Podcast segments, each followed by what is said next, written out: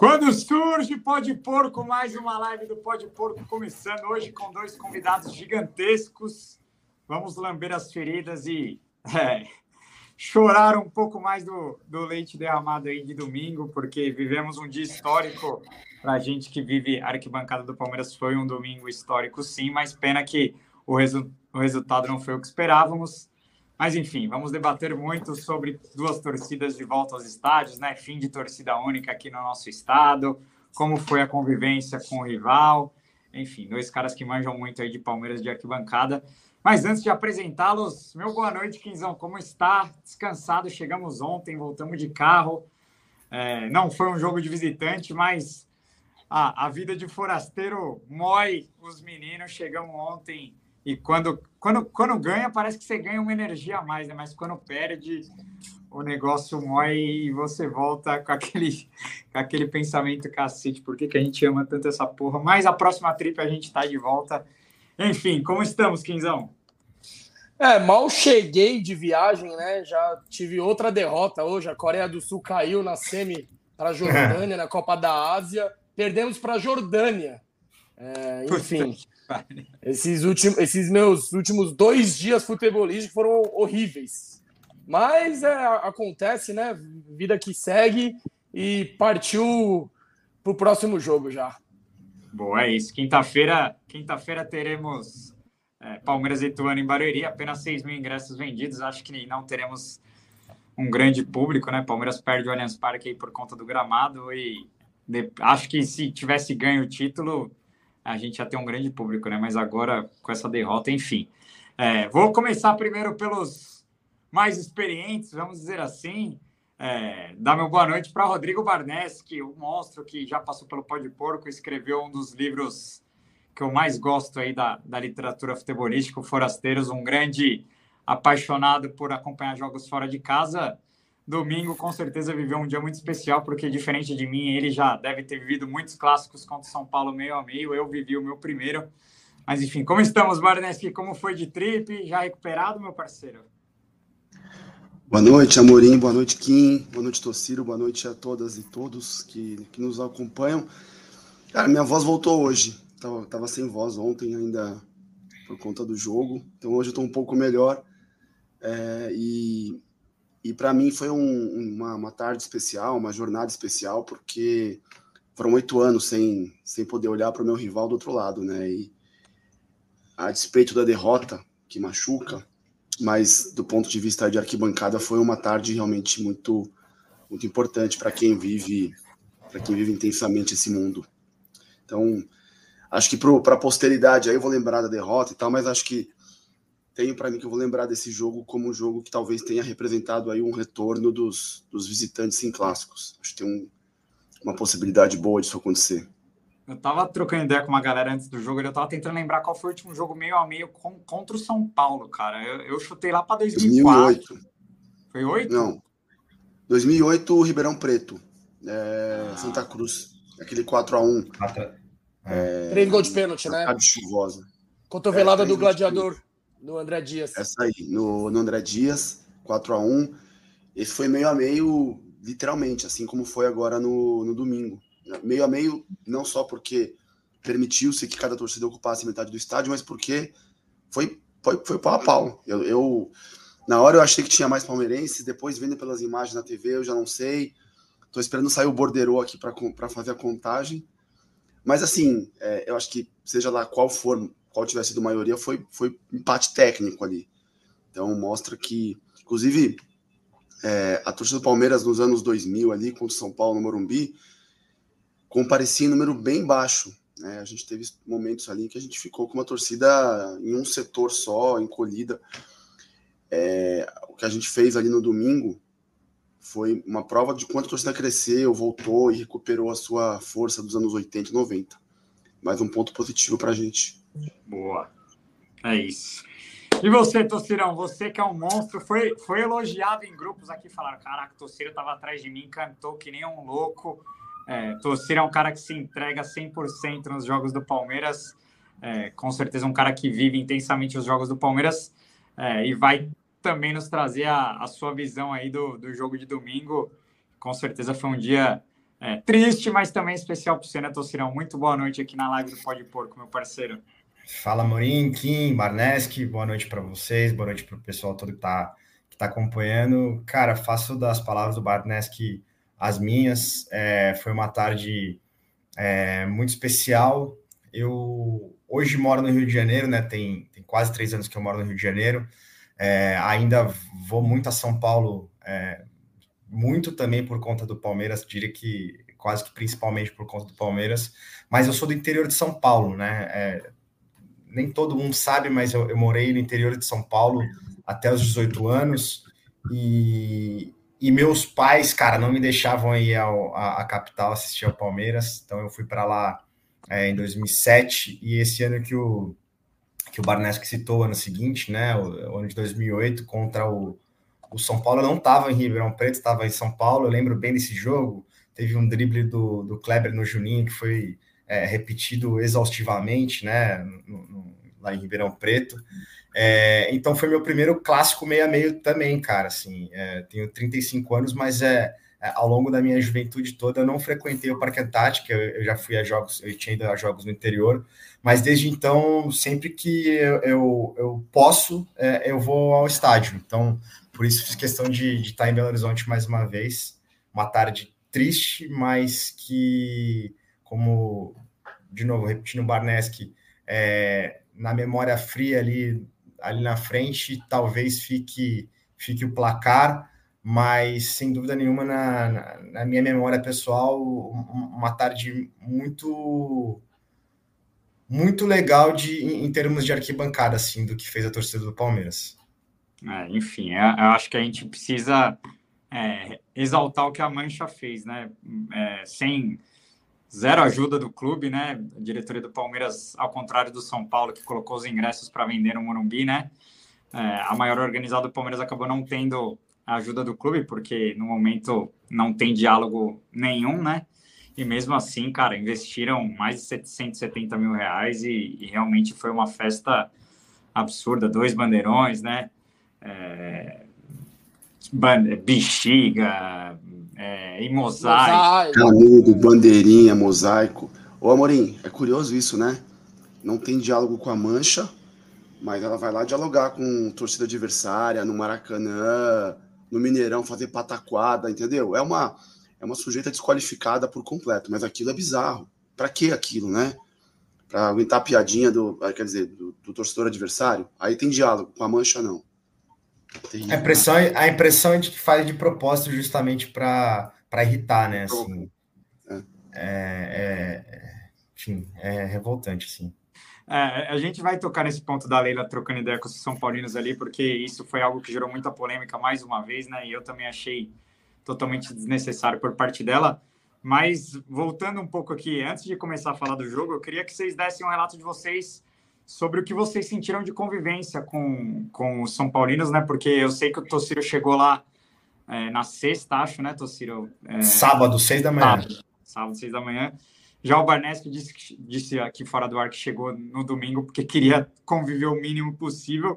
Mas eu, eu também queria dar o, o meu relato e o Kim também falar o dele porque assim, é, eu acho que para a gente ter um retorno de duas torcidas aqui no nosso estado, claro que ninguém precisa é, jantar junto, ninguém precisa ficar junto ao lado, lado a lado, digamos, abraçados, né? Mas eu acho que a torcida conseguiu conviver bem, cara. É, claro que eu vi famílias juntos, né? Amigos juntos, e acho que cada um tem a sua.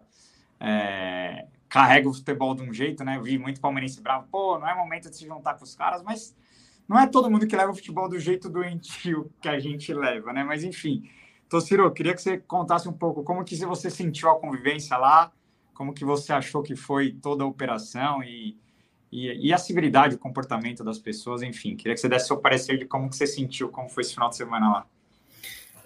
Não fosse o, o vídeo do, do, São Paulo arremessando, é, não sei se foi pedra, garrafa, não me lembro agora, no, no ônibus do, do Palmeiras, da delegação do Palmeiras, é, eu não vi nenhum, nenhum outro episódio, assim, não presenciei, não, não assisti, não vi nem vídeo de, de, de episódio de, de qualquer confusão lá, lá em Belo Horizonte. Eu cheguei, eu saí do Rio É, então, naturalmente, no ônibus também não tinha, é, eu não vi nenhum outro torcedor, é, nem palmeirense, nem São Paulino, então até lá também foi tranquilo, porque eu sei que é, é, muita gente dividiu ônibus e avião é, né, com, com São Paulinos.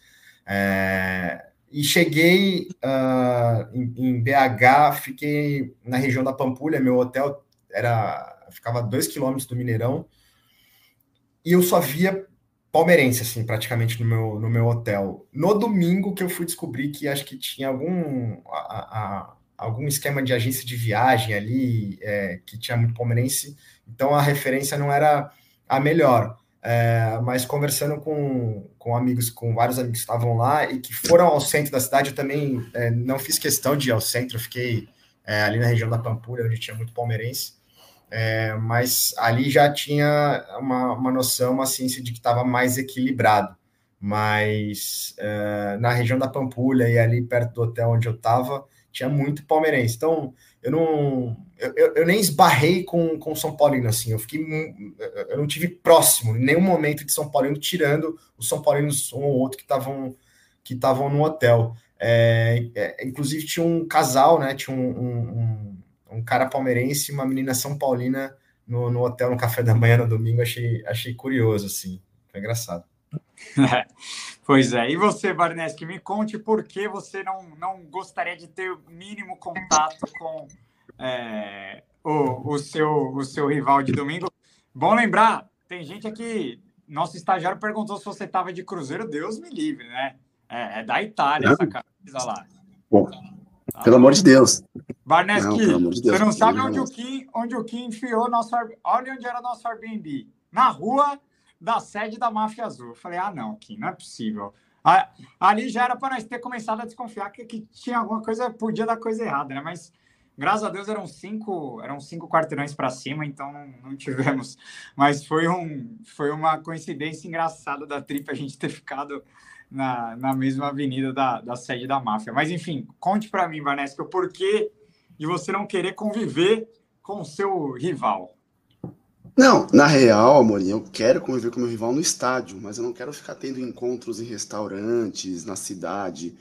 É, isso é uma coisa muito minha. Inclusive, eu, nas minhas viagens aí para ver os jogos, eu gosto de chegar no dia do jogo, não gosto de ficar muito tempo antes, essa coisa de é, ficar ali na cidade é, eu, eu tenho, como algumas pessoas, aquela coisa de ver uma festa ali, aquela coisa muito agito, me dá uma coisa de, puta, a confiança está muito em cima, vamos dar uma reduzida e tal. Mas é uma coisa minha, meio de superstição. E por questões pessoais também, eu só podia ir no sábado à noite. Então, fui de ônibus e já no Tietê tinha muitos São Paulinos e palmeirenses misturados ali, ou convivendo pacificamente para pegar os ônibus, evidentemente, é como tem que ser. No meu ônibus, acho que estava meio a meio.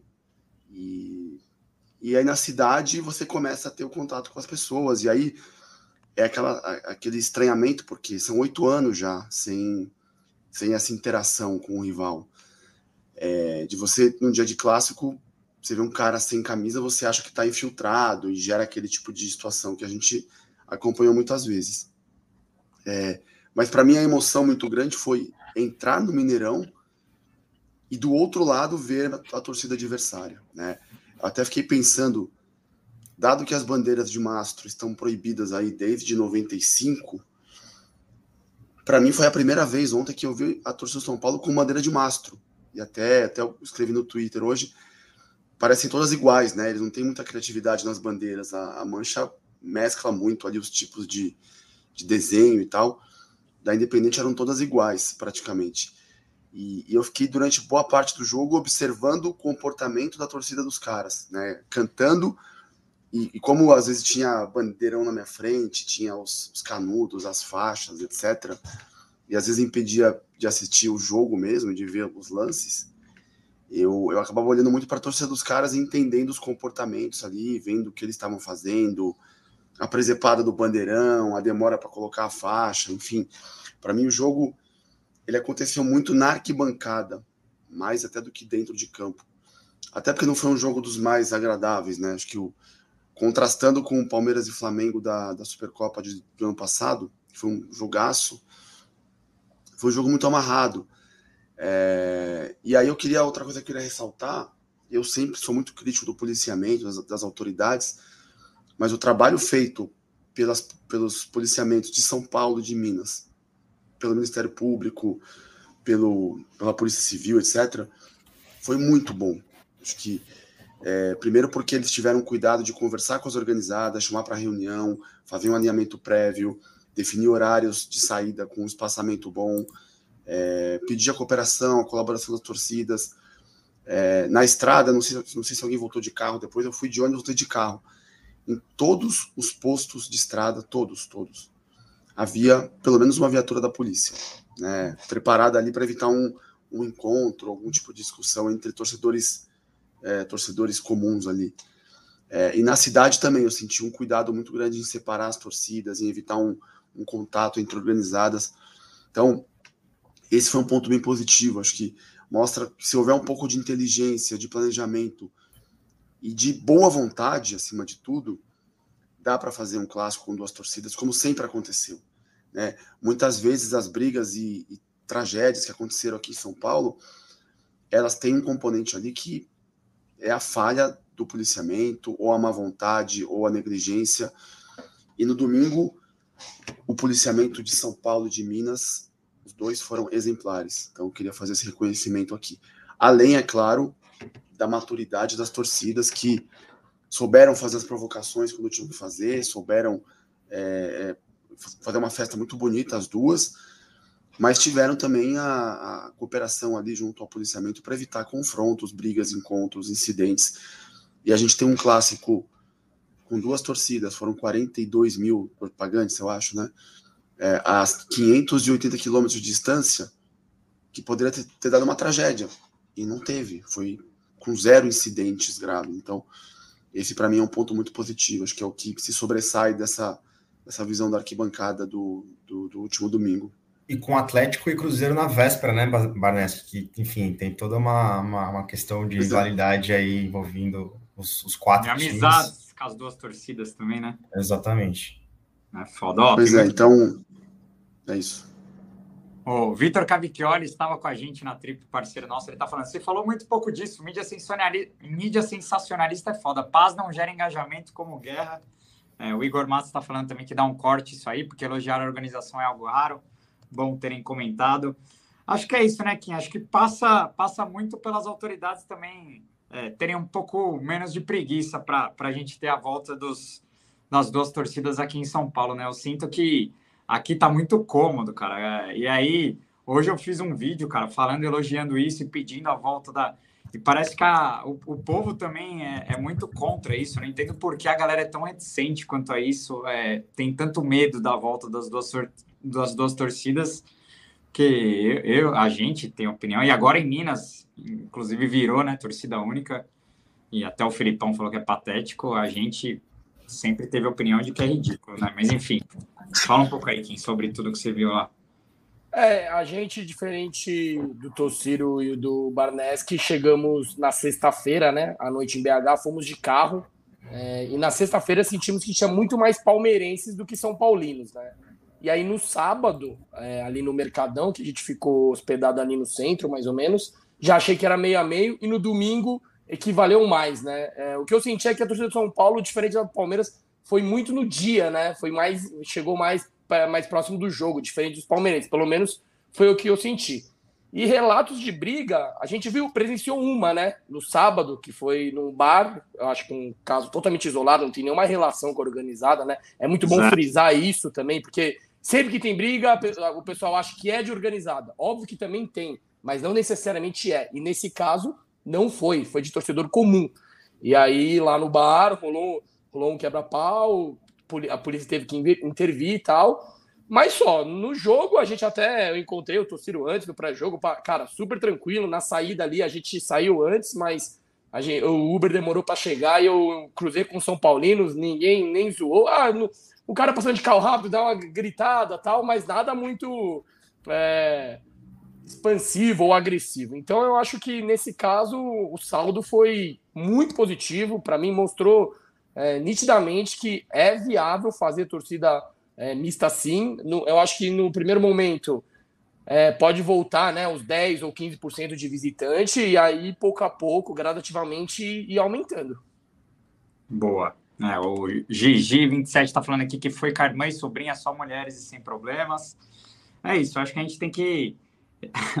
o Henrique tá falando que o único quebra-pau que teve foi no grupo de membros do Pode Porco, que a gente deixa a gente maluco. Cara, a gente tem um grupo de membros do Pode Porco, deve ter uns 50 palmeirenses lá e, e é um encontro de gerações, Barnes, que tem, tem a turma dos 40 a mais, os, os filhos da fila, né? E a molecada. E aí, cara, a guerra geracional, assim, cara, é os palmeirenses novos desesperados que perderam o título pro São Paulo e tá tudo errado, fora Bel.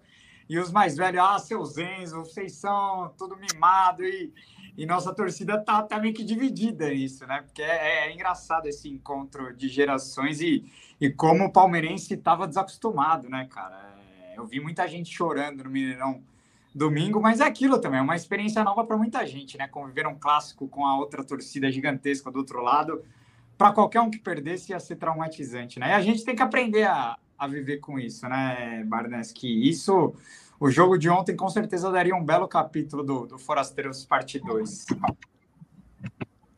Cara, a derrota forja o caráter, eu sempre digo isso, né? É o palmeirense que viveu, eu não vou nem falar dos anos da fila, tá? Eu vou falar de quem viveu intensamente é, 2006 até 2014, com alguns intervalos ali muito pontuais, mas o Palmeiras tinha times tenebrosos, né? Tanto é que teve rebaixamento e tal, quase não ganhava títulos, quase não chegava a finais, então a coisa de perder uma final nem existia isso, né? Eu me lembro que a Copa do Brasil de 2012, eu até escrevi isso no livro. A gente foi campeão em Curitiba e ao sair do estádio, eu me perguntei: e aí, o que, que, eu faço agora? né? Agora que a gente ganhou, eu não sei o que fazer, porque foram anos e anos de lamentação, de derrotas, de, de fracassos. E aí vem um título e você fala: pô, e agora? A situação é o inverso, né? No momento atual, a gente está ganhando tudo e de repente vem uma derrota. E agora? Qual é o procedimento? Então, eu entendo quem viveu isso pela primeira vez e está desesperado, mas eu, eu para mim, eu, enfim, estou muito tranquilo porque acontece. E na real, esse jogo, essa Supercopa, ela vale basicamente pela rivalidade. Digamos que o jogo ontem fosse Palmeiras e, e Botafogo, Palmeiras e Fluminense. Legal, a gente iria e tudo mais, mas sem esse peso do clássico, da rivalidade que a gente teve com o São Paulo, que teve contra o Flamengo mas não teria contra um time sem tanta rivalidade. É, mas entendo a, a, frustração de quem foi e, e, e viu uma, uma primeira perda de título contra um rival. É triste, mas vai acontecer mais vezes. É isso. Já, já tem gente aqui, Tociro, na, no, no chat falando fora Bel. Galera tá brava com, com o nosso Portuga. Quinto jogo do ano, né? É, eu queria te perguntar, você que cobriu o Palmeiras por muito tempo, né? Foi setorista do Palmeiras na Globo por muito tempo e conhece o palmeirense muito bem. É, o quanto você acha que essa derrota pode trazer de turbulência para a temporada? Porque assim, é, eu tive a opinião ano passado que para mim o ano do Flamengo começou a ir para o buraco quando a gente ganha deles na, na Supercopa, né? Porque ali era um trabalho do Vitor Pereira que é, já começou a ser questionado ali desde a nossa derrota e aí eles já vão para o Mundial já acabam perdendo do, do Al Hilal, e aí é, é ladeira abaixo, né? Só que o Palmeiras eu vejo que é um pouco diferente, né? O Abel tem o, tem o grupo Bastante. É, é, um, é um time que já está consolidado há muito tempo, é um time que está tá acostumado a, a tomar essas, essas, essas pauladas na cabeça e ter uma resiliência para se recuperar, né? Ano passado mesmo caiu para o Boca, caiu para o São Paulo na Copa do Brasil e teve força para se, se levantar, né? Então, eu queria saber de você. Você acha que essa, essa derrota para o São Paulo pode trazer algum tipo de turbulência? É, a gente tem um ano de eleição aí no Palmeiras, né? É, então, acho que lá mais para o final do ano a coisa também promete esquentar nessa questão política. Mas, enfim, o, o que você acha que essa derrota pode trazer de turbulência ou não vai afetar em absolutamente nada? Eu não acho que vai afetar no, no campo. É, acho que o Abel consegue, é, até hoje conseguiu muito bem blindar é, o vestiário do Palmeiras, o dia a dia do futebol ali na academia de futebol. É, acho, inclusive, que ele é, teve esse trabalho é, excelente até o momento, facilitado também por, uma, por conta da. da é, é, a pandemia fez com que é, a imprensa deixasse de cobrir treino, né? É, vamos falar português direto aqui. É, eu acho que o Abel ele se irrita muito com, com nas entrevistas coletivas e tudo mais, às vezes se irrita com, com algum, algumas manifestações da torcida. É, acho que ele teria uma vida bem mais complicada se tivesse é, de fato o pessoal na cola tanto tempo ali. E, e, e isso ajuda ele a blindar, não ter, ajuda ele a blindar é, o vestiário, blindar os seus jogadores, inclusive da própria presidente do Palmeiras, da própria diretoria do Palmeiras. Não acho que vá vá respingar no, no, no elenco uh, e, e, no desempenho do time, porque justamente como você falou, é um time muito resiliente que criou uma casca absurda, é, que clichê, né? Vamos lá, no clichê, que quando ganha também não não não, não levanta o salto, né? Não fica de salto alto. Perfeito. É, e quando e quando perde rapidamente consegue dar a volta por cima. É o um exemplo recente da, da eliminação para o Boca Juniors e a arrancada para o título brasileiro. Não acredito que isso vá, vá interferir, mas eu acredito que não vai interferir no campo. É, nos bastidores ali, é, como você falou, no ano eleitoral, é, eu não eu não duvido que possa que possa mexer. Não estou falando da Supercopa não, tá? Estou falando do, da, da, temporada como um todo, assim. É muito fácil é, gerir um clube com um, um, pegar um futebol muito bem azeitado, com uma comissão técnica, uma estrutura é, redondinha, é, com técnico que, é, para mim, hoje já, já, já é o maior é, da história do clube, e, e, e, ter isso como escudo, né? Quando os resultados não aparecem, seja por é, uma, uma, sorte, enfim, qualquer coisa que seja, é mais difícil você se você esconder os problemas de uma gestão. Então, acho que é, se o Palmeiras não conquistar títulos esse ano, aí sim acho que pode ter uma interferência mais na parte política. Agora, Quinzão, quero saber de você. Para muita gente, o título também mascararia muita coisa, né? Ano passado, o Palmeiras ganhou do Flamengo e para muita gente o título serviu para o Palmeiras achar que estava tudo bem, que o elenco não precisava é, de tantas peças de reposição, né? Você acha que a derrota pode pressionar um pouco a diretoria a também se mexer? É, tá certo que mesmo é, antes, antes do jogo começar já estava certo o Lázaro, né? Também o Rômulo parece que está certo do Novo Horizontino, então parece que a diretoria está se agilizando porque é, o elenco só perde peças, né? Agora tem o Breno também podendo ir para o Vasco e a gente só vê, cara. É, eu vou falar do ataque aqui de novo, mas para mim nossa nosso setor ofensivo hoje tá, cara, tá tá complicado. Enfim, você acha que também pelo menos vai ter esse lado bom da, da derrota para a diretoria também se agilizar para reforçar o elenco aí para o resto da temporada? Eu acho que, independentemente do, do resultado, o Palmeiras já estava indo atrás de jogadores para reforçar o setor ofensivo e também de meia, até que ele traz o Rômulo. Mas a derrota pode catalisar isso, né? Pode acelerar isso, porque, querendo ou não, é uma derrota para São Paulo, enfim, aí tem a pressão da torcida. E além desses nomes que você falou, o William José aí é o nome do momento, né? Não sei se tem algo concreto ou não, mas parece que o Palmeiras sondou ele, né? Não chegou a fazer uma proposta concreta. Mas é, eu, eu também estou na linha do Tociro. Eu acho que essa derrota não vai mudar em nada a preparação ou o ânimo desse elenco. Esse elenco já está muito mais do que calejado. E uma Supercopa, convenhamos. Eu sei que a contra São Paulo pesa muito menos do que uma Copa do Brasil ou uma Libertadores, enfim. Então eu acho que não interfere em nada. É, o Abel também ele, deve, ele vai é, usar isso talvez como uma motivação, né? Ele sempre gosta de, de usar exemplos práticos para motiv, motivar o elenco. Então eu acho que tá tranquilo em relação a isso. Ah, mas agora, mas mesmo assim tem que contratar, né? Como você falou, o Palmeiras tá perdendo jogadores. Eu achei que ontem, se o Hendrick tivesse, talvez a história podia ser diferente. É, lembrando que o Brasil talvez não vai nem para as Olimpíadas, né?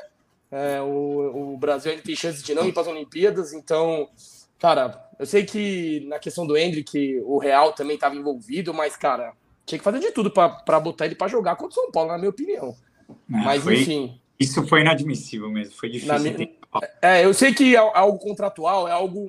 É, os caras pagaram uma nota e talvez eles botaram umas condições, e aí o Palmeiras não, não podia intervir, mas tinha que ter antecipado isso daí, né? O Palmeiras tinha que ter colocado na conta. Se é uma Olimpíadas, mesmo não sendo data FIFA, é mais compreensível. Mas pré-olímpico, eu não sei. O Tociro já, já cobriu, já o Palmeiras já teve vários pré-olímpicos onde os craques foram, né? O Neymar já jogou esse pré-olímpico, enfim, o Lucas Moura também, o Oscar. Então não dá para também criticar que é só o Palmeiras que perde esses jogadores, os bons jogadores para esse pré-olímpico, mas cara, visando que ainda vai ter a Copa América, o provavelmente ainda deve ser convocado, já vai ficar mais um mês sem ele. Então, tipo, porra, podia ter feito algum, alguma coisa com a, talvez alguma negociação com a CBF para poder manter ele para jogar a Supercopa, né? É, é, e, só, só fazer um parênteses que assim, é, eu até comentei, encontrei vocês ali, encontrei o Kim, o Amorim antes do jogo lá no, lá, lá no Mineirão, e eu até falava que é, a conquista, uma eventual conquista da Supercopa ali no domingo era mais um alívio do que qualquer coisa, assim, Sim. assim, né? Porque a gente tem muito, nesse momento da história, a gente é, é, acumulando títulos, a gente tem mais, tinha mais a perder do que o São Paulo, né? É, mas é, é um título, é um jogo importante contra é, um dos nossos maiores rivais. Para mim, é, é, é eu gosto muito mais de ganhar do São Paulo sempre do que ganhar do Corinthians. Então, assim, eu odeio naturalmente perder mais do que. É, odeio mais perder para São Paulo do que para o Corinthians. Então, foi um, foi um dia é, é, é ruim, bem ruim.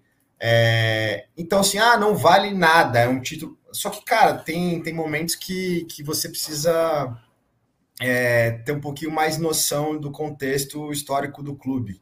Estou falando isso diretamente com, com relação direcionado para para a diretoria do Palmeiras, para presidente do Palmeiras. É, como Na época, como setorista, eu presenciei é, um momento que é, o Roger Machado, às vésperas de uma, de, um, de uma final contra o Corinthians, ele chegou para entrevista coletiva com uma cara de, de, de, de, cansado, assim, com o olho meio, meio cheio, assim, né, meio papuçado. E aí, ao, ao longo da coletiva, naturalmente, ele, ele, ele puxou a voz e falou: pô, ninguém vai me perguntar porque eu tô com, com o rosto assim. É, vocês podem achar que eu não tô, que eu não dormi à noite, mas ao contrário, eu tava tirando um cochilo agora há pouco, antes do treino.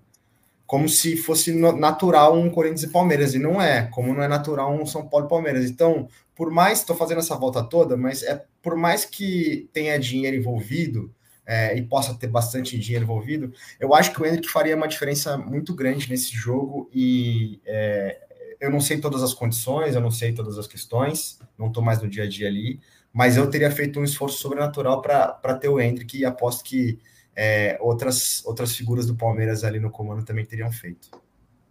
É, Tociro, você estava falando do. Deixa eu tirar o. Deixa eu tirar aqui o, o banner, senão a sua cara fica tampada. Mas já fazendo uma propaganda, essa foto é do Danilo, nosso grande Danilo Martins Yoshok. Ele fez um texto bem legal que ele citou o Barnes, inclusive mandei para o Barnes que hoje Danilo fez fotos sensacionais do, do lado do Mineirão no domingo. E essa é uma das fotos que ele, que ele tirou. E isso é, é fotojornalismo purinho, né? Da presidente do Palmeiras ali de frente para a torcida do São Paulo. E assim, cara, é, eu, eu não consigo entender a cabeça da Leila. E, e eu, eu juro que eu queria um dia falar isso para ela. Não, não num toque, assim, não, não, não seria nada num, numa crítica tão pesada, mas alguém que, que eu duvido que os apoiadores dela, gente que vive o Palmeiras desde de criança, concorda com isso, cara, porque não é normal uma presidente do Palmeiras. Ela não vive o Palmeiras desde criança, né? Não tem como você é esse é, ponto. explicar para ela. Exato, exato. Ela não, ela não entende, talvez, o tamanho da. E assim, cara, é, nosso ônibus foi alvejado por um, por um São Paulino um dia antes. Óbvio que não estou falando que esses São Paulinos aí são é, são vândalos, não tem nada a ver. É, eu também prego a paz no futebol, eu não briguei com ninguém. Para mim foi um final de semana de trabalho e de paz. A questão não é essa, a questão é o simbolismo que ela carrega com o presidente do Palmeiras conversando, e aí os caras falando de Mundial, debochando, e ah, vem para São Paulo, tia Leila, não sei o que. Cara, eu, eu acho que é, é, joga muito contra a imagem dela, né? Eu não sei com qual o intuito que ela tem de, de fazer isso, né? Parece que ela faz para provocar mesmo realmente a torcida do Palmeiras. Então eu, eu queria ressaltar isso porque não é a primeira vez que ela, fez, ela fez isso com a torcida do Flamengo também. E, e acaba sendo, cara, porque assim, é, você vê o Casares é, fazendo punho cruzado, é, pegando a bandeira, um bandeirão da Independente. Eu não acho que ela tem que ser a, é, amicíssima da Mancha também, como outros presidentes não eram. O próprio Gagliotti, que era um cara que era é, tinha uma relação, mas também apanhava para cacete da organizada, porque é uma relação delicada, não tem como. Mas é, ver o Belmonte, por exemplo, indignado que a torcida deles não tinha entrado no Mineirão ainda, é uma coisa que me, me deixa espantado, porque eu duvido que a diretoria do Palmeiras estaria indignada se a Mancha Verde não tivesse entrado no Mineirão com o jogo em andamento. Então é, é, é esse distanciamento entre direção e arquibancada que me preocupa, porque é, a gente tem que, em algum momento, colocar o, o, Palmeiras em primeiro lugar, né? Porque com certeza o Belmonte tem problema com a Independente também, mas o cara entende a importância da torcida ali num jogo desse, né? E, e às vezes as, as é pessoas... o patrimônio maior do clube, Amorim. É, as pessoas às vezes colocam o ego, a crítica numa importância maior que a do clube, né? Então, é, essa é a minha, essa é a minha visão e, e minha indignação desse momento, porque realmente não, não dá para aceitar. Mas fala aí, Barnesca, um pouco sobre esse distanciamento que está rolando entre Leila e, e, e, a Mancha e o quanto isso talvez possa ser prejudicial. Não acho que ela precisa dar ingresso, e acho que nem é isso que a Mancha quer, né? A Mancha não quer ganhar ingresso, a questão não é essa mas em, em, em, certos momentos o clube poderia jogar mais junto da torcida, né? O Jorge falou bastante sobre isso, tem falado bastante sobre isso. É, a Mancha não quer nenhuma benesse, não quer ingressos é, cedidos pelo clube, não é esse o ponto. A questão toda é que vamos pegar a festa que a Mancha fez no domingo agora, entendeu? É, é uma entidade ali dirigida por um pequeno grupo de pessoas, mas com milhares de, associados, que promove uma festa que é uma, uma festa do Palmeiras, é uma festa que exalta o Palmeiras. É, e você ter uma postura negligente, como é a postura que ela tem tido hoje, de não ter um, um diálogo, de não conversar, de não aceitar é, que a torcida é a representante do Palmeiras e é um, o torcedor do Palmeiras é o principal patrimônio do clube, eu sempre digo isso, de qualquer clube. Então, eu confesso que eu não vi as cenas do, do Belmonte aí com, com a torcida do São Paulo, mas eu invejo isso, invejo o cara que está indignado com a torcida dele que não conseguiu entrar no estádio, porque aqui a gente teve situações de torcedores, torcedoras que foram mortas na porta do estádio, no caso da Gabriela, que o Palmeiras simplesmente ignorou o assunto. O Palmeiras ignorou massacres contra o seu próprio torcedor na rua Palestra Itália, feitos pela polícia. Não só isso, depois a Leila foi lá, apareceu ao lado da polícia que bateu em palmeirenses. É, em Buenos Aires, ela fez de tudo para dificultar a vida do, palmeirense, da, da torcida que queria ir para o jogo. E agora, de novo, assim, é, a Mancha teve que batalhar junto a, um, a, um, a uma liderança é, uma liderança de um, de um outro estado aí para conseguir comprar os ingressos diretamente da CBF e repassar, vender para seus torcedores ali que encarariam essa caravana. Foram 70 ônibus é muito, é muito complexo você fazer uma caravana com 70 ônibus, é muita responsabilidade. É, foram três ônibus só para os materiais aí. Tudo isso que a gente levou, né, que a Mancha levou, e que a torcida do São Paulo não levou, né, custa muito dinheiro, custa muito esforço. Então, as bandeirinhas, as, o mosaico, os bandeirões, uh, as faixas e tudo mais, é, isso tem muita entrega da torcida ali.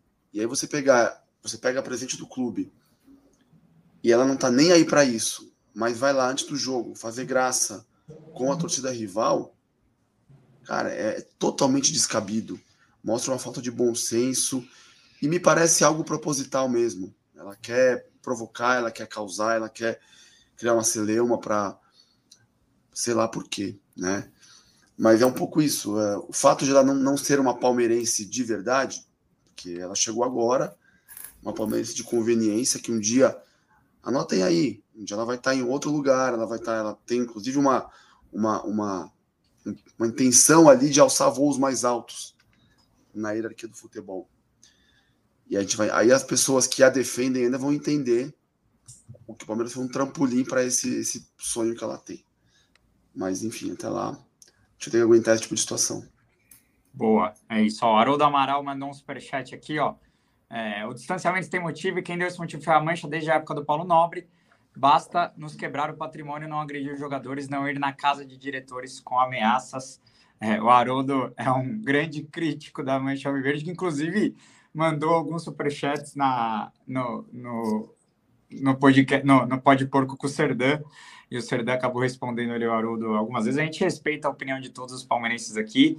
Acho que a Mancha também, em outras ocasiões, já deu muito motivo. Nesse, nessa gestão do Jorge, acho que a Mancha é, deu muito pouco motivo. É, não agrediu jogador, não lembro de ter agredido jogador, não lembro de ter ido na casa de, de diretores com ameaça. Enfim, acho que essa gestão da Mancha está sendo muito paciente até, ainda bem, porque eu, eu, prefiro que seja assim, né? Eu acho que também não temos motivos também para tanta para tanto protesto e para tanta indignação, né? Mas acho que também a torcida tem o direito de protestar e, e se não e se, e se o protesto for pacífico também dentro da arquibancada, por exemplo, não vejo não vejo problema algum. Agora. Posso fazer só um comentário sobre isso, Amorim? Sobre é, o comentário Haroldo, né, fez? É, cara, não, não, não tô aqui para defender nenhum dos lados, é, é, seja a torcida organizada, seja é, individualmente a, a qualquer é, dirigente que passou pelo Palmeiras.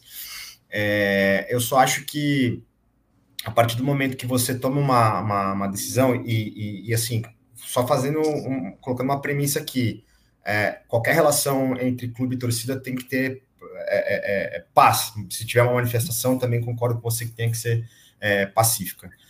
Sou totalmente contra qualquer tipo de violência.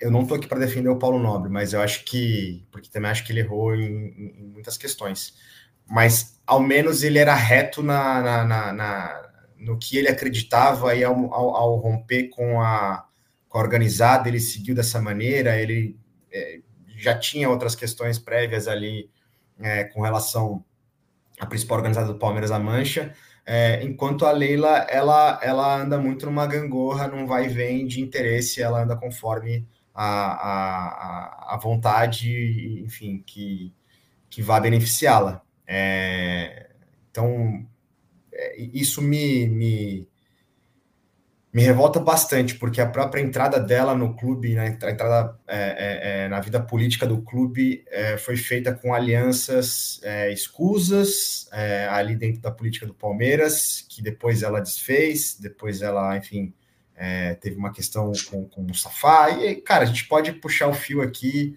é, vai longe. É, eu só acho que, que tem essa questão que eu, que eu tenho batido bastante com relação a Leila, é, porque a, a, partir do momento que ela rompe com a organizada, tudo bem ela querer romper com a organizada, é, não faz nenhum sentido é, ela se aproximar da arquibancada tricolor, da arquibancada rubro-negra, da alvinegra. isso isso é um, é um enfim, é um assinte para a torcida do Palmeiras que de verdade é, é, é, é palmeirense apaixonada pela, pelas nossas cores. Paulo Nobre jamais conversaria com a torcida do São Paulo antes de um choque rei, principalmente de uma final. Inclusive, o Nobre comentou num, num, num vídeo nosso de uma fala do Jocondo, é, em que o Jocondo estava criticando a Leila pelo fato do São Paulo ter jogado no Allianz Parque. Né? O Nobre ficou indignado com aquilo e isso foi apenas uma das, das coisas que a, a gestão da Leila aí, para mim, naquela ocasião, acabou errando, né? Ó, o Alessandro Alves está falando aqui, ó, Barnes precisa de um segundo episódio no Pó de Porco. O mesmo Alessandro mandou um Tossiro é foda. É, a André aqui tá falando fora Abel. Eita, que a corneta tá foda. A Isabela tá falando o Abel errou feio. Palmeiras mais pênaltis, mais o Everton derrota. Galera tá falando que o Everton é braço de jacaré, caramba, meu Deus do céu. É, era isso que eu não queria. Eu sabia que uma derrota nessa Supercopa o bicho ia pegar, mas não precisava ter sido dessa forma, né? Agora, Kim, eu quero saber de você, mano. Meu Deus do céu. Tente me explicar o que acontece com Nossa. a Sociedade Esportiva Palmeiras em penalidades máximas, cara. Porque assim, é... parece que toda a torcida já murcha. É... Só os mais malucos do universo acreditam que pode dar certo. É, eu lembrei na hora das últimas duas é, decisões com São Paulo, né? É, a gente não tem muita confiança no Everton, nos batedores também. É, o Veiga, cara, que a gente mais confiava também não, não anda tão bem, né? Fez o gol, mas ali não bateu tão bem. Cara, não é possível que o problema seja técnico, é, é totalmente emocional e, enfim, dê, dê seu parecer, porque para mim, cara, não, não, eu não consigo conceber o Palmeiras na atual fase, com a atual estrutura, sofrer tanto na marca do pênalti? Cara, é... eu acho que é totalmente mental. Por exemplo, o pessoal falou que é falta de treino. O Abel falou na coletiva que treinou durante duas semanas as penalidades, né? Para esse, não, não para esse jogo, mas também para esse jogo, mas ele treina é, frequentemente, frequentemente as penalidades. E, cara, é, tecnic, tecnicamente também não é, né? Porque os, jogadores do Palmeiras são bons. O Veiga, para mim, é um dos, mesmo entrando na melhor fase, é um dos melhores batedores de pênalti. O Gustavo Gomes, antes do Veiga, era o batedor de pênalti. Teve uma época boa. Enfim. É, então eu acho que é muito mental. Cara, é, é psicológico. O último, o último confronto de pênalti que a gente passou, que foi contra o Atlético Mineiro, aquele jogo que a gente ficou com dois a menos eu acho que o ânimo, a energia estava tão favorável ao Palmeiras, tão favorável pela, por todo o contexto do jogo, que fez com que a gente passasse naquela situação e todo mundo cobrou muito bem, né? Eu lembro que o Murilo, que errou nesse último jogo, ele bateu no mesmo canto e foi sério. Tinha o rente à trave, o Everson. Bateu, até... Ele bateu que deu a vaga, né? Sim, exatamente. Ele até. O Rony bateu muito bem. Enfim, então eu, eu acho que é mental, cara, porque não tem outra explicação. Porque tecnicamente os jogadores são bons, é, claro que alguns são mais são melhores do, do que os outros na, na, na, questão de bater o pênalti, né? Tem jogadores que têm é, até são especialistas nisso, mas eu acho que, cara, é psicológico, é mental, porque nas últimas quantas, Gabriel, número? Cara, do Abel, nas últimas nove passou uma só, né? Cara, depois, ou das últimas oito, acho que da, Abel foram oito. Das últimas oito, você passa um, para mim, tem alguma coisa, não é coincidência ou azar, né? Então, eu acho que. E eu não sou daqueles que acham que pênalti é loteria, viu? Tem muita gente que fala que pênalti é loteria, eu não acho que é loteria. Eu acho que é um conjunto de coisas. Tem a questão técnica, tem a questão da, é, do mental. Então, eu acho que a explicação para esse baixo rendimento das penalidades, e não só do Everton, porque o pessoal tem muita gente que só põe no, a culpa no Everton. É, e não é só do Everton. Claro que o Everton não é um especialista, um pegador de pênalti, igual o Prazo e o Marcos, que nem o, o Lucas aqui tá mandando. Mas eu acho que é mais culpa dos jogadores do que o próprio Everton. Ó, oh, eu, quero, eu quero perguntar a opinião do Barneski e do, do Tossiro sobre isso também. Só um, só um parênteses aqui. É, o Matheus Polvani tá falando aqui, Barneski, que a última vez que teve meia-meia no Choque foi no Paulista de 2012 em Presidente Prudente. Acho que esse jogo foi 3 a 3 Acho que o Barcos fez um golaço. É... Tá, tá mutado, Barneski. Matheus, tem razão. Tem razão. Eu, eu esqueci desse, mas foi o último mesmo. Foi, foi 3 a 3 2012. Jogou muito bem aquele jogo. Apesar do time não ser bom, né? Eu acho que o Daniel é, Carvalho mas, mas foi falta esse jogo, não foi? Qual jogo que é? Não me lembro. 3 a 3 3 em, em Prudente. Foi, ah. Teve aquela sequência de Palmeiras e Corinthians, 2009, foram três. Teve um em 2011. Teve um Palmeiras e Santos também, que a gente ganhou de virada no final. Ah. Mas o Matheus tem razão, porque houve esse de 2012. Eu vou até resgatar aqui o, os gols aqui. Foi, foi 3 a 3 mesmo. Tem toda a razão, Matheus. Acho que foi Boa, dois do Barcos e um do Daniel Carvalho esse jogo. Foi 3 a 3 eu lembro. Era o São é Paulo é do Casimiro, do Lucas, do. Vi a ficha aqui. É fala aqui. É, 2012, o é São Paulo né? é campeão da Sul-Americana, né? É, ah, mas foi no, foi no início do ano, né? Sim, foi o primeiro Inclusive, semestre. um dos gols do São Paulo foi de William José. Vi a ficha aqui. Oh. Aí, é, esse gol do William José que a gente tomou, eu não lembro. Agora. Detalhe, e foi, eu tô vendo aqui só um último ponto, eu fui ver a ficha aqui. É, o que mais me chama atenção é o público desse jogo. Foi um domingo à tarde, 19 mil pagantes só em Prudente. Prudente é um estádio para 45 mil e os públicos eram sempre bons, ou normalmente eram bons. E esse aí teve 19 mil pagantes. Mas foi o último mesmo. É, é isso. De, de meio a meio, acho que foi o último. E, e, acho que o Derby também, meio a meio, foi Prudente também o último, né? Foi. Aí foi 2011, foi também Prudente. Fernandão? Foi do Fernandão ou não? Acho que foi. Foi do Fernandão, é. É, 2x1. Um. Foi do Fernandão. É isso. Agora, voltando a essa, essa questão dos pênaltis, Tossiro, queria que você falasse, porque você falou de, de questão de treino fechado, né? Que desde a da pandemia os treinos são fechados. E uma das coisas que dava para a gente acompanhar um pouco ali quando os treinos eram abertos eram os treinos de pênaltis, né? Sempre dava para ver o, o, Dudu, sempre tinha uns jogadores que ali no final do treino ficavam treinando. Hoje a gente Praça. não sabe né, quem treina bem, quem treina mal, se treina ou não. É, enfim, como é. que você cobriu o clube tanto tempo, você vê essa questão? Porque eu acho que é, é uma coisa até antes do Abel, né? Porque antes do Abel, de, eu lembro que, cara, é, teve aquela do Barcelona na, na Libertadores que a gente cai, Aí a gente ganha do Santos no Paulista de, de 18, antes de pegar o Corinthians na final, que a gente perde do Corinthians nos pênaltis também, na final do Paulista de 18. É, e depois tem a que ganha do Corinthians na pandemia ali do, do PK, né? Mas de resto, cara, também perdeu muitas disputas de pênalti. Perdeu, perdeu para o Inter na Copa do Brasil, perdeu para o São Paulo. É, foram diversas, né? Não é um problema uhum. atual, né? Como que você CRB. É, aí já era com a Bel, né? O CRB. Mas enfim, como que você vê essa questão do Palmeiras e as penalidades, Tocirão, conta para mim. Então, você estava falando, estava lembrando, até comentei, o, Praz treinava pênalti, e lá em BH no domingo, eu não lembro quem é que estava falando sobre isso, que é, quem acompanhava, foi sábado que alguém falou, que quem estava acompanhando mais as notícias sabia que o Praz treinava, vinha treinando pênaltis naquele ano de 2015, é, mas quando, quem não sabia, quando o estádio, o, o, quando o Prazo foi para a batida contra o Santos, uma galera estranhou e tal. Tem até uma história acho, do Paulo Nobre no vestiário sobre isso e tal.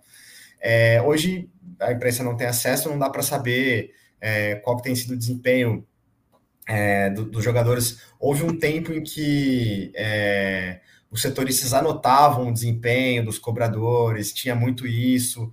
É, a partir dali, as assessorias de imprensa passaram a, a não deixar mais acompanhar treino de bola parada, algumas só não podia não deixavam filmar.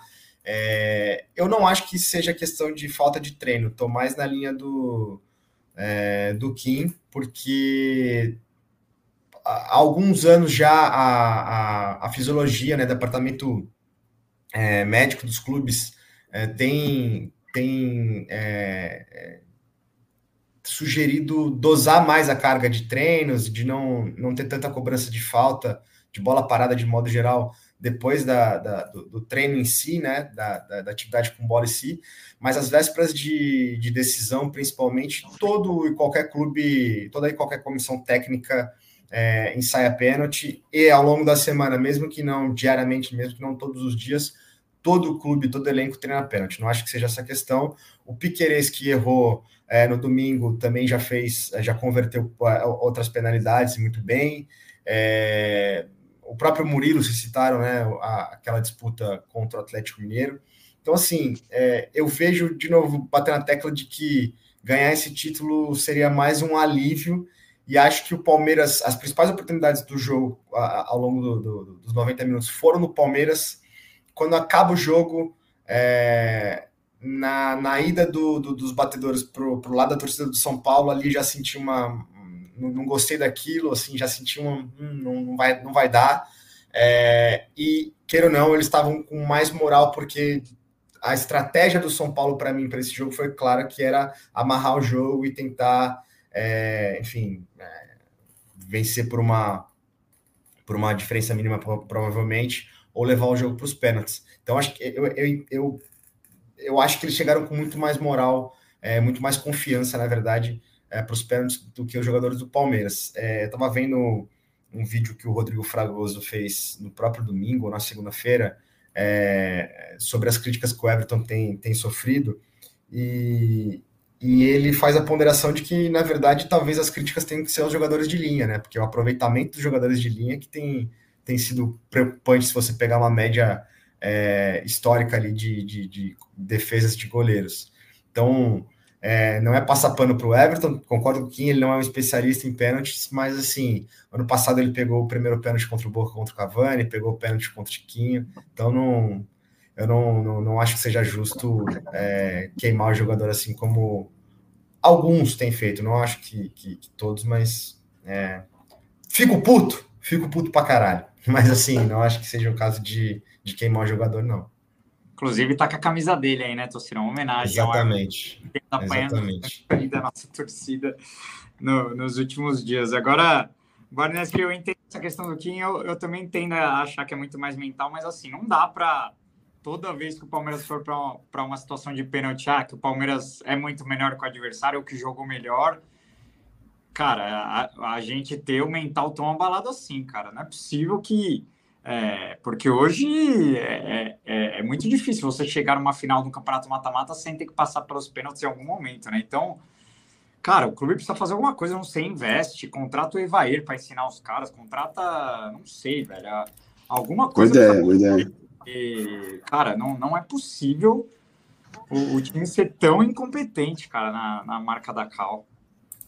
E é um contraste com, um cenário que a gente teve, por exemplo, nos anos entre 98, 99 e 2001, que o Palmeiras, em vários momentos ali, chegou para decisões de pênalti e passou em quase todas. A gente parou entre 99 e 2001, a gente, ó, foram acho que sete ou oito, a gente parou duas vezes somente no maldito Clube Atlético Boca Juniors no demais, a gente passou pelo Corinthians duas vezes, passou pelo Deportivo Cali na final, passou pelo São Caetano, passou pelo Cruzeiro. Então, é, era exatamente o oposto disso. Era um time que tinha muita confiança nos pênaltis, tinha o Marcos. Acho que esse é um componente. Então, não, não quero, não, não é uma questão de criticar o Everton aqui. Considero um baita goleiro, mas ele claramente não é um especialista, e isso deixa o jogador de linha também menos confiante. Tá? Então acho que isso entra na questão do mental aí. O jogador sabe, então vamos dar um exemplo. A, final, a, a semifinal contra o Boca agora. Os jogadores do Boca, eles sabiam que tinha um goleiro que ia pegar um ou dois pênaltis ali. E isso dá uma confiança maior. O cara fala, pô, eu vou lá, eu tenho que fazer o meu porque é, o meu goleiro vai pegar depois. E como o Everton não inspira tanta confiança em penalidades, acho que isso pode pesar um pouco na questão mental. E aí, você vai perdendo uma, duas, isso vai gerando uma coisa de falar, putz, de novo pênaltis. Então, acho que o mental ali, o psicológico fica muito afetado. E como é um grupo que está junto há muito tempo, não é aquela coisa, é um grupo que, que se renovou e o cara que está agora aqui não estava na, na derrota de 2020, 2021, não. Estão todos aí. É, é, é, um, é um, um ônus aí do, do fato de ter um elenco há tanto tempo jogando junto e tão, tão calejado para disputas importantes, mas que mentalmente sofre da questão dos pênaltis, infelizmente. É inegável. Foda, é, é duro e é um jeito muito cruel, né, velho, de decidir um, um título que é um jogo só, cara, aí vai para pênalti, tipo, mano. É complicado. Olha, o que eu vi de criança chorando domingo no Mineirão foi, foi duro, mas as derrotas também ensinam Agora, já, já indo um pouco pensando em futuro aqui, é, antes de falar das contratações, pode ter mais gente, mais gente indo embora, né? O que, que vocês acham sobre Breno Lopes no, no Vascão, né? Um clube parceiro aí tá, tá atrás do, do Breno Lopes, Vasco que hoje tem Alexandre Matos no comando do seu futebol.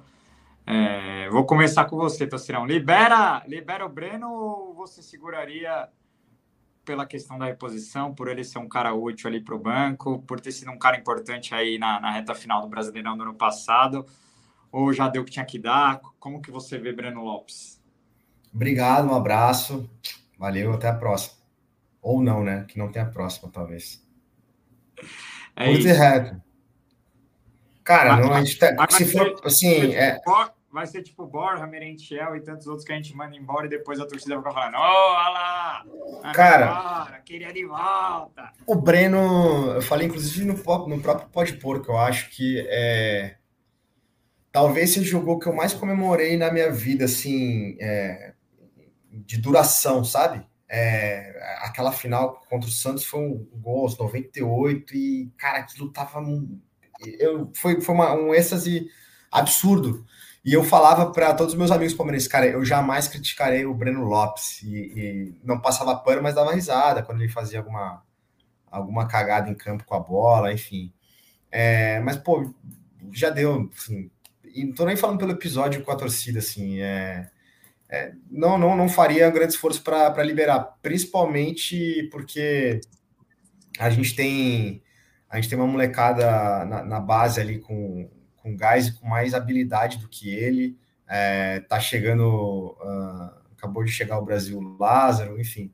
É, não, não vejo a necessidade de fazer esforço de segurar, não. Cara, galera tá falando, aproveita e passa o maré para frente. Pode é, dá uma, precisa dar uma renovada, mexer na água, sabe? Renovar, renovar o vestiário ali, meu. Pode ir, pode ir virar talismã no, no Vascão. Obrigado, Breno. Tchau. E aí, Quinzão, como você vê? Você também é da mesma opinião do Tociro ou não? Ah, ele é totalmente liberável, vamos dizer assim, né? Não é aquele jogador que é, traz muita confiança do Palmeiras. Tecnicamente, eu não acho que ele é é, acima da média. Claro que ele, ele, ele é um bom operário, é um, é um bom cara para compor elenco, né? Um cara que vai ficar no banco, não vai encher o saco. Quando entra, às vezes faz seus golzinhos. É, taticamente é muito bom, sempre né, volta para marcar. Mas como o Tociro falou, eu acho que, te, obviamente, temos gratidão. Ele fez o gol, ele fez vários gols importantes é, pelo Palmeiras, mas é, se vier uma proposta relativamente é, que seja vantajosa para o Palmeiras e, e, o jogador quiser ir, tchau e bênção. Boa. Pro, pro Barnes, eu quero, eu quero pedir para ele contar também um bastidor, porque é, eu sei que ele tem relatos legais da, da, da, daquela noite pós-Palmeiras e Goiás, que o Breno acabou fazendo gol ali é, e, e, mostrando o dedo do meio, principalmente para a mancha é, alviverde ali. É, e eu sei que o Barnes que tem tem um, uma próxima relação com os principais diretores da Mancha, né? o Jorge, o presidente, enfim. É, como foi para segurar, controlar os caras? Porque assim, parece que eu achei que a, a Mancha já teve uma maturidade absurda ali. É? Aquele episódio poderia ter jogado o nosso campeonato no ralo, né? A, a crise poderia ter sido muito maior ali. Claro que era pré a decisão contra o Boca ali, o Palmeiras nem estava brigando ali pelo brasileiro de fato, mas queria que você falasse, contasse um pouco como foi isso, também da que acho que se demonstra um pouco da, da maturidade dessa gestão da torcida. E aí, dando o seu pitaco, se, se isso também interfere na, na, no gosto da na, na, torcida querer que ele vá embora, né? Você acha que isso pesou um pouco, arranhou um pouco a imagem dele, que poderia ter sido saído pela muito pela porta da frente, né? Hoje talvez saia só pela porta da frente ali, mas não, não tão prestigiado é. quanto já foi, né? Hoje sai com um obrigado por tudo e boa sorte na continuidade da carreira. Enfim, é isso. É, é, esse episódio do, do, da vitória contra o Goiás, acho que mostra um pouco da maturidade da torcida. Sei que críticas sempre vão acontecer e a torcida já errou muito em outros momentos. Eu, como, como sócio da Mancha aí há, pô, cara, 20, 27 anos. É, é foda falar isso, mas enfim, desde moleque é, agora que eu me dei conta disso, desde moleque. Eu já vi muitas coisas erradas, já discordei de muitas decisões de administrações passadas. Posso discordar de algumas dessas aqui também, da qual eu faço parte, mas é, ali foi uma demonstração de maturidade da torcida, porque a presidente do clube, que deveria ter uma atitude né, de altivez, ela botou lenha na fogueira, né? Primeiro porque ela ficou fazendo post na rede social dela, colocando o jogador contra a torcida, que não era o caso, é, e porque ela, no primeiro momento, vetou o vídeo que o Breno faria pedindo desculpas. Né? Isso foi costurado ali no fim de semana. O jogo foi numa sexta-feira. E no fim de semana, no sábado, ali estava meio que encaminhado para que houvesse um vídeo dele pedindo desculpas. E a, a mandatária do clube proibiu que ele fizesse isso. Depois teve a visita, a, a, a ida dele até a sede da Mancha, até para pedir desculpas e tal e a coisa se resolveu. Mas foi ali uma demonstração de maturidade da torcida, de saber que a, muita gente queria, queria uma, uma, uma, uma, postura sangrenta ali, né? Fora Breno Lopes, nunca mais, acabou, fim da linha, etc. Mas a gente tinha, de fato, o jogo contra o Boca dali a 10 dias. Então, o jogo na Bomboneira. Então, aquilo era o foco principal. A gente tinha que criar mais uma crise para o Palmeiras. Né? Era o momento de ter serenidade, esperar que o cara pedisse desculpas como ele fez, continuou. E, para mim, ali começou o título brasileiro, que a gente ganhou, né, muito por, por conta do que o Botafogo fez, mas ganhou porque a gente também soube aproveitar essa oportunidade. Porque o jogo da virada foi o 5 a 0 contra o São Paulo, com dois gols do Breno Lopes. Então, é, ele teve essa importância ali, e eu, naquele momento, até falei, falei para os meus amigos mais próximos ali, comentei, acho que com o Pato também, falei, pô, é, essa reviravolta, né, esse, esse momento da gente partir para o título, em algum sentido, começou também naquela, naquele sábado em que a torcida segurou a, a bronca e não criou mais uma crise para o Palmeiras. Ainda que a presidente do clube tenha feito um esforço para que essa, essa, essa, né, botar mais na fogueira. Então, é... mas agora acho que, enfim, sou muito grato ao Breno por 2000, por, pela Libertadores no Maracanã, por esses gols no São Paulo, por alguns outros, mas acho que ele pode também seguir a carreira dele num outro clube, acho que pode ter um papel importante no Vasco, mas aqui não tem muito espaço mais. Boa, é isso. Ó, a galera tá falando aqui, ó. Tociro Monstro de Pindorama, Ricardo. Grande Ricardo Palhoto, pô, parceiraço, amigo de infância. Mó tempo que eu não vejo ele. E, e sobre as duas contratações aí, Lázaro já chegou, né? O Romulo parece que vem só após o Paulista, destaque do Novo Horizontino. É, como você vê esses dois nomes aí, Tociro gosta? Acha que o Palmeiras precisava de gente mais cascuda? Como que você está vendo a montagem do elenco para essa temporada? Cara, o, Romulo é um. É, os dois, né? Os dois são, são jogadores muito jovens. O Romulo é um jogador que é, só jogou no, no, Novo Horizontino, né? Ele se profissionalizou no Novo Horizontino, então, assim, é, é difícil até falar. É, cravar que ele vai ter casca ali para jogar no, no, Palmeiras, mas é um, é, um, é um jogador de habilidade, né? é, fez uma, uma Série B interessante pelo Novo Horizontino, que é, é da, da, Novo Horizonte ali, da, da, da, grande Pindorama. Sei que o Barnes, inclusive foi criticado no Twitter por falar mal de Novo Horizonte, os caras pegaram no pé pra caralho dele ali. Mas. Ainda bem que é... não fala de Catanduva, né? Se fala de Catanduva, o bicho vai pegar. Pô, bicho pega, bicho pega. É, mas eu estava até falando com, com, o pessoal do Novo Horizontino hoje, porque por, por conta do trabalho ali, a gente estava é, colocando um, o algoz do, do, do nosso co-irmão numa live ontem, que fez três gols no, no Corinthians, né? Eu estava falando com ele sobre o Rômulo e, enfim, ele está relacionado para o jogo de amanhã contra o Bragantino, ele vai disputar o Paulistão normalmente pelo, pelo Novo Horizontino antes de se apresentar ao Palmeiras. É, mas para ser direto com relação ao Lázaro, acho que foi uma contratação legal. Comentei com alguns amigos ali na, em Belo Horizonte. Cara, eu precisava rever é, algumas partidas, alguns highlights ali do Lázaro. Eu tenho, obviamente, a lembrança de quando ele, ele, ele surgiu ali no Flamengo, com destaque, mas fazia tempo que eu não, que eu não via nada. Nessa última, nessa última temporada na Espanha, ele não foi muito bem em termos de números, né? Mas eu acho que é um jogador habilidoso que a gente está precisando. Assim. É, a saída do Breno, acho que tem muito a ver, a possibilidade de saída do Breno tem muito a ver com a chegada de um jogador que é muito melhor do que ele tecnicamente, no caso do Lázaro, e é um jogador jovem. Ele não vem, não vem definitivo, né? Vem por empréstimo, mas é, pelo que eu li dos colegas aí da imprensa, nem se foi no, no Globo Esporte, enfim, é, tem uma cláusula já para ele é, continuar em 2025, uh, ah, se for do interesse do Palmeiras. É, eu gostei das duas contratações, é, de forma mais prática, menos prolixa. Gostei das duas, das contratações, é, porque me lembram contratações, principalmente o Rômulo, é, me lembram contratações de, de, jovens que o Palmeiras apostou e foi maturando para chegarem no nível que tem hoje, como o Rafael Veiga, por exemplo, e até o, até o Zé Rafael. Assim.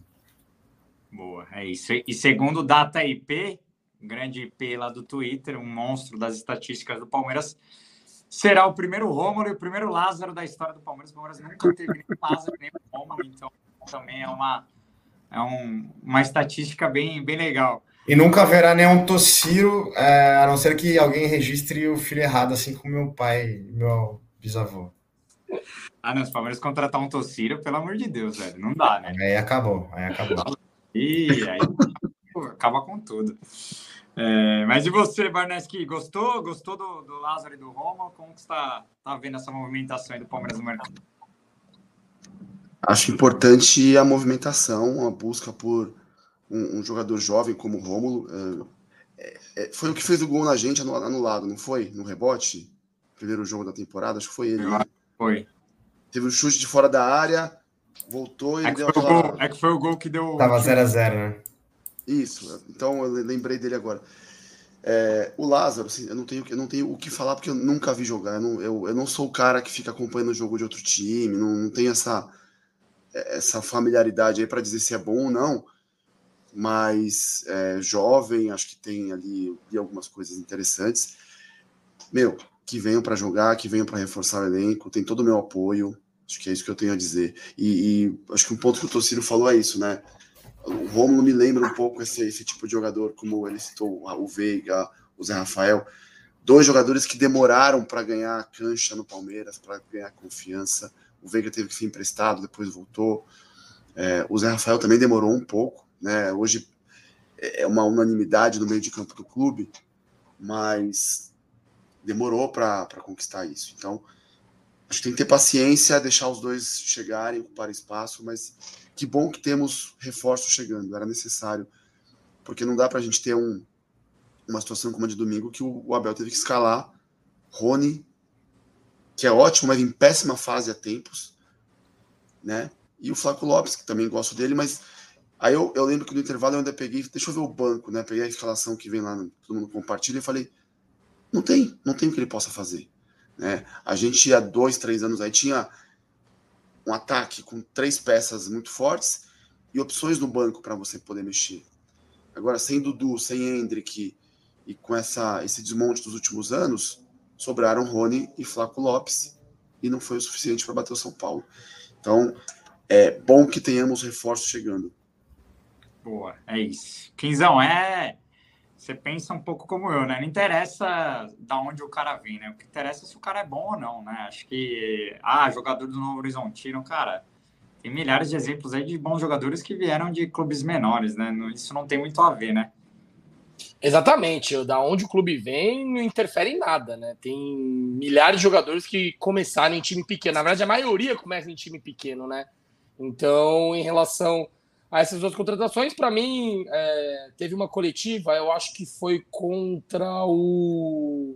Depois da vitória contra o Santos, né? Ele fala que o Palmeiras precisava contratar ainda mais três peças, né? Ele, ele, e ele fala bem detalhado, né? Um meia, um ponto esquerda e um centroavante. Ele fala na coletiva. Veio o meia, o Rômulo, que, na minha opinião, ele vem para ser o reserva do Veiga, nitidamente, ainda mais que o Veiga provavelmente deve para a Copa América. O Lázaro ele vem para suprir uma posição onde a gente perdeu Kevin, Dudu, agora vai embora o Breno Lopes. Então, por questão de características, já precisava preencher essa lacuna. E parece que ele vem mais preparado que, que, os, que os outros jogadores, né? Tipo, por exemplo, o Lázaro já foi campeão brasileiro em 2020, ele, tava, ele foi campeão da Copa do Brasil pelo Flamengo em cima do, do, do Corinthians, é, com o Dorival. Então é um jogador que já tem uma. já tem já sabe, já, tem, já sabe o sabor de ser campeão, né? Eu acho que isso é importante. E ele, claro, não jogou bem na Europa, mas quantos jogadores não jogaram bem na Europa e vieram para o Brasil e acabaram, né? Jogaram muito. Então, eu acho que gosto mais do Lázaro do que, do que o Romulo na questão da contratação, né? Porque o Romulo eu não conheço tão bem também e eu vejo que é aquele, aquele jogador para vir para compor o elenco. O Lázaro, eu acho que ele já vem mais para brigar por titularidade. Se ele vai ser ou não, eu não sei. Mas eu acho que ele já ele vem mais para brigar pela titularidade.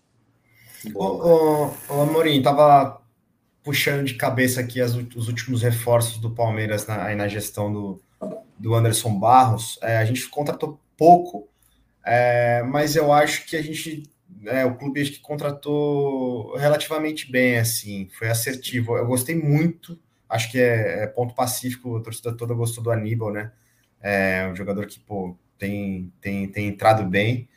É, Richard Rios é um jogador que é controverso ali, tem, tem gente que é, gosta muito, tem gente que não gosta. O Murilo também é outra contratação boa. O Arthur foi, foi uma contratação que eu acho que, tirando o nosso amigo Vessone ali, que você sempre lembra no Twitter na brincadeira, é, valeu a pena contratar.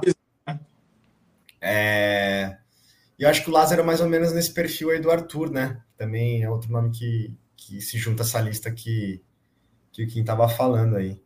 É, agora, cara, eu sinto muita falta de um 9 mesmo, velho. Sinto falta é, de um centroavante. Na, na coletiva, o Abel falou, né? Um meio, ponto esquerda e um 9. Ele, ele fala um centroavante. E ele até citou, né? Que viralizou lá um centroavante veterano que tem, conhece o cheiro do gol no Brasil, é malandro. Aí depois pipocou as notícias lá do Diego Costa, que no final não se concretizou. Mas é, também eu não queria ele aqui. Mas o nome da vez é o José, né? Até o Lucas aqui, Gasparim, tá mandando. Não sei se vocês gostam desse nome, mas dependendo do valor, eu acho que é uma boa aposta, porque números ele tem, né? Eu acho que ele ia brocar bastante aqui, cara. Não é um jogador de tanto nome assim, mas é um jogador de anos de Europa, né? E eu acho que faria muito, muitos gols. Ó, o Luiz Brat, nosso querido estagiário, que também ficou muito mal lá no, lá no Mineirão, também é dessa geração mais nova que sofreu, não sofreu tanto com o Palmeiras. Tá aprendendo, né, como é, é sofrer também com o Verdão na arquibancada, mas faz parte.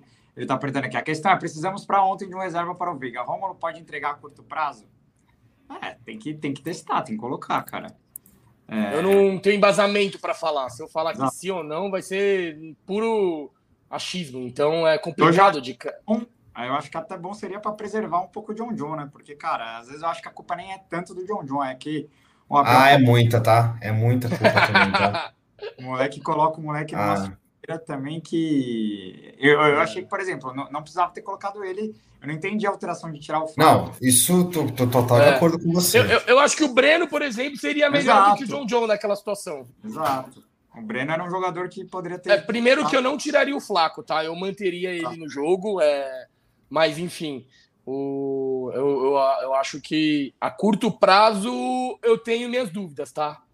Mas para encorpar o elenco, para ser o reserva ali e tal, ganhando minutos, eu acho que sim. É isso. Agora, Palmeiras e Ituano, quinta-feira em Barueri. Perdemos o Allianz Parque aí por tempo indeterminado por, por aquela bizarrice do gramado. É, aproveitar aqui para dizer que eu estarei na transmissão desse jogo lá com a galera da Casa TV. A galera me convidou. É, o jogo vai ser só na Casa TV, esse jogo do Palmeiras de, de quinta. É, apenas 6 mil ingressos vendidos, acho que não teremos um grande público, mas quem ficar em casa aí, liga na Casa TV que verão esse rostinho lindo na, na TV de vocês. É, e vamos que vamos. Barneski, semana que vem na Tour, na Tour do ABC, você está confirmado em Santo André e São Bernardo? Parece que já estão tá, esgotados os dois, né?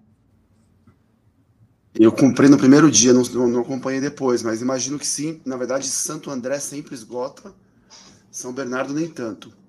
Mas a gente vai ter aí uma tour pela região metropolitana, né? É, Barueri, Santo André, São Bernardo, aí Barueri de novo. Então. Haja CPTM. É. Ah, esse, PTM, ou então, para quem vai de carro, pedágio da, de Barueri ali. É, enfim, vamos nessa. Eu tô, tô, eu gosto muito do estádio de São Bernardo. Acho que o Palmeiras jogou acho que duas vezes lá. Santo André, fomos, fomos até campeões já.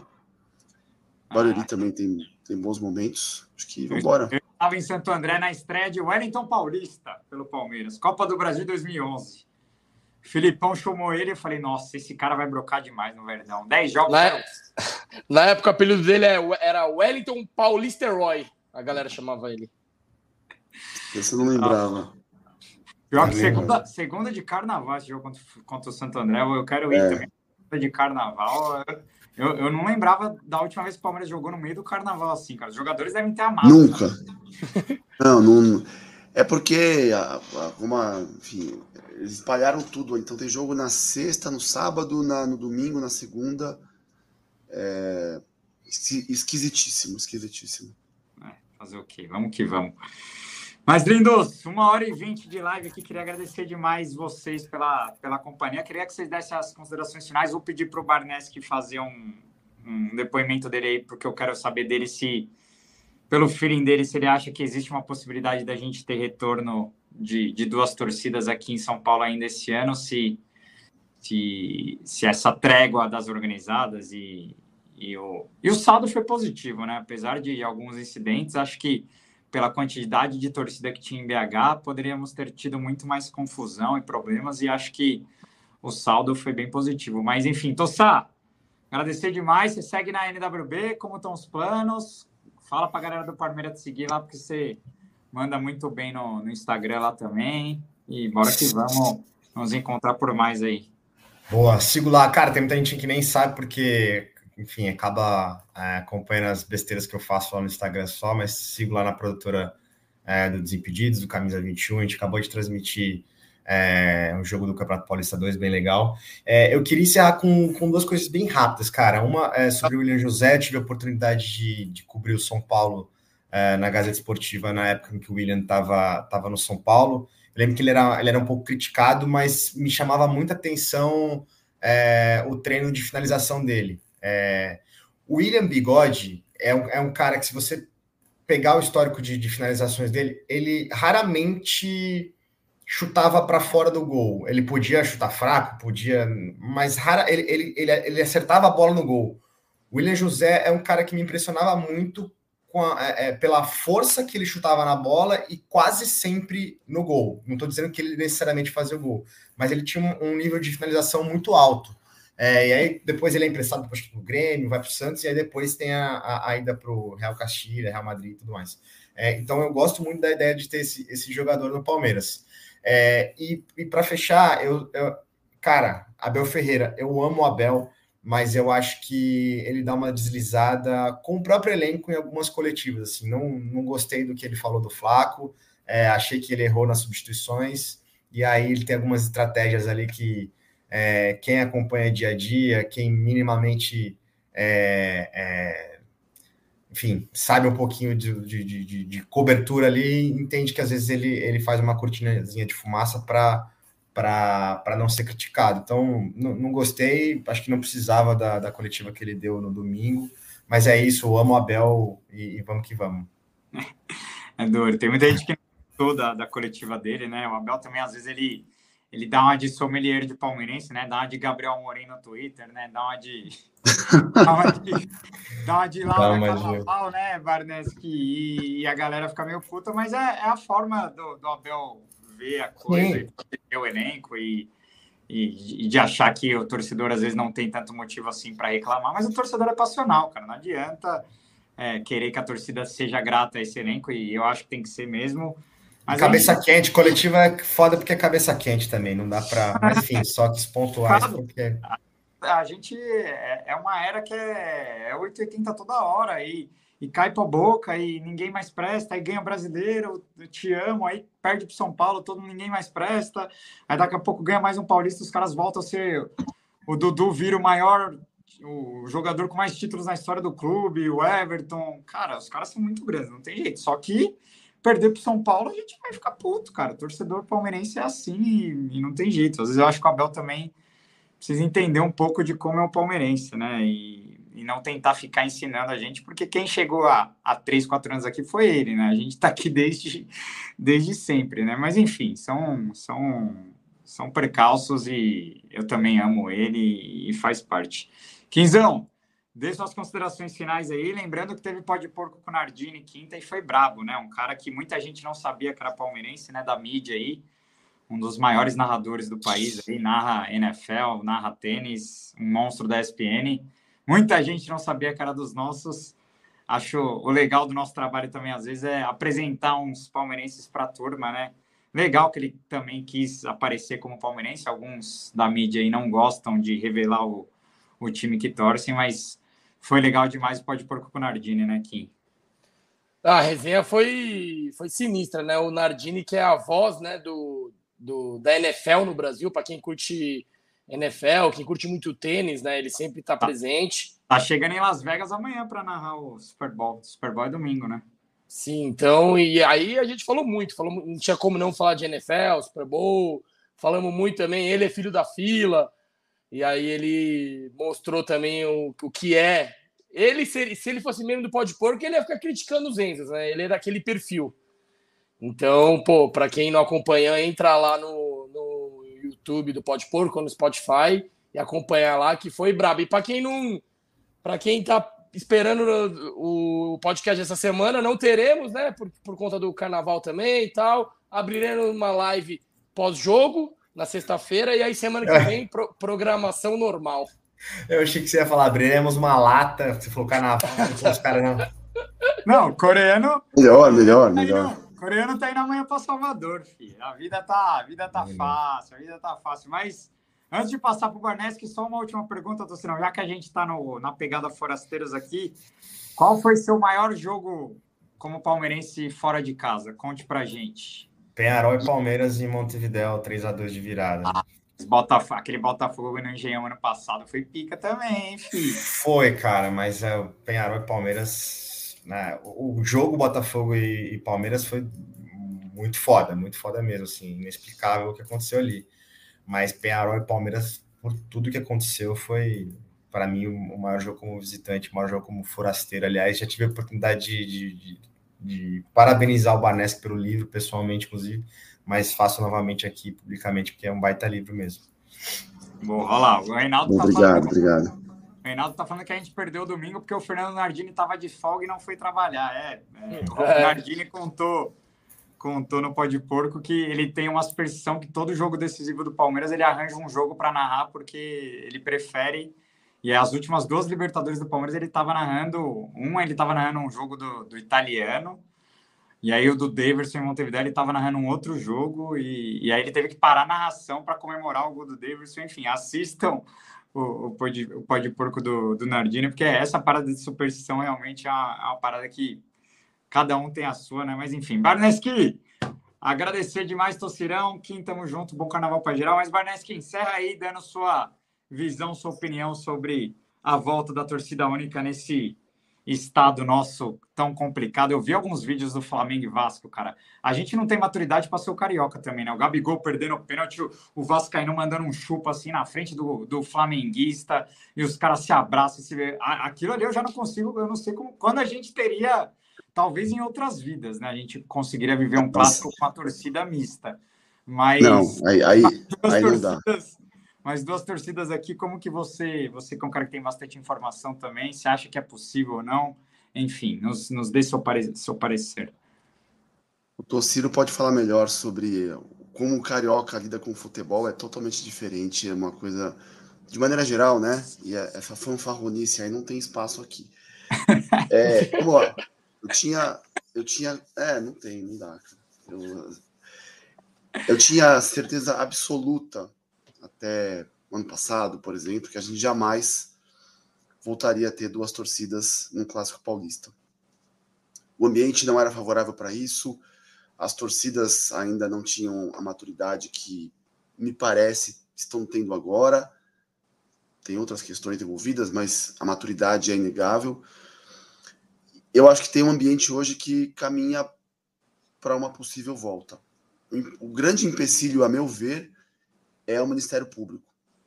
Sempre. Eu acho que tem já uma intenção da Federação Paulista de que isso aconteça, as torcidas estão conversando e dialogando muito para isso, né? As pessoas não sabem disso, mas as lideranças das, das organizadas conversam entre elas, tem esse, esse alinhamento, esse, esse entendimento, que não havia em momentos passados. Então, eu acho que tem um ambiente hoje mais favorável é, depende de alguns fatores, depende especialmente de o Ministério Público ceder e aceitar que isso aconteça.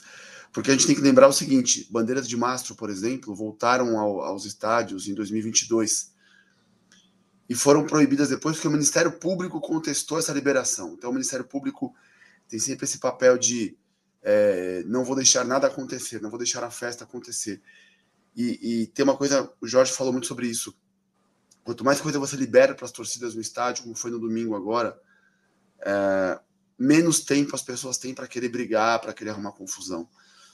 É isso que o Ministério Público e, de maneira geral, parte da, da, do policiamento aqui em São Paulo não entende.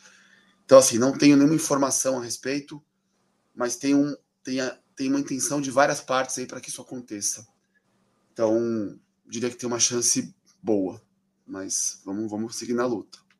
Boa, é isso. Amigos, agradecer demais os mais de 200 palestrantes que ficaram aqui. Sabemos que a semana começou dura, o ano começou não muito bom, né? Estivemos em Barueri naquela queda da copinha bizarra para o Aster de Itacoaxetuba. Estivemos em domingo é, na Supercopa, mas faz parte, cara. A gente segue esse Palmeiras Abel, a gente já viu diversas eliminações e vices e, e momentos tristes, mas também porra, o que a gente comemorou nos últimos três anos aí não precisa nem falar. Gabriel, né? é o quinto jogo da temporada. Eu entendo a dor, é um clássico, mas é o quinto jogo da temporada. Se for pensar um pouquinho racionalmente, eu sei que é difícil porque envolve um, milhão de coisas, mas ainda nem começou a temporada. Então, meu, não, não, dá para falar que vai ser bom ou vai ser ruim. Eu acho que a gente vai ser competitivo em todas as frentes, mas não é por causa desse jogo que foi nos pênaltis, é, que dá para tirar alguma conclusão, né? Boa, é isso. O Brunão tá falando que estaremos quinta em Barueri, como sempre. Tá falando que Forasteiros é uma obra-prima. Imersão total no universo das arquibancadas. Barnes, que é referência demais. Tamo junto, Brunão, sempre apoiando o nosso trampo também. Então é isso, lindos. Boa noite. Bom carnaval para vocês. Quinta-feira estamos em Barueri. Jogo só na Casa TV. Segunda, Santo André. Quinta, São Bernardo. E é isso. Vamos São Bernardo.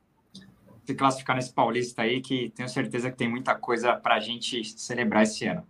Tamo junto, lindos. Valeu. Valeu.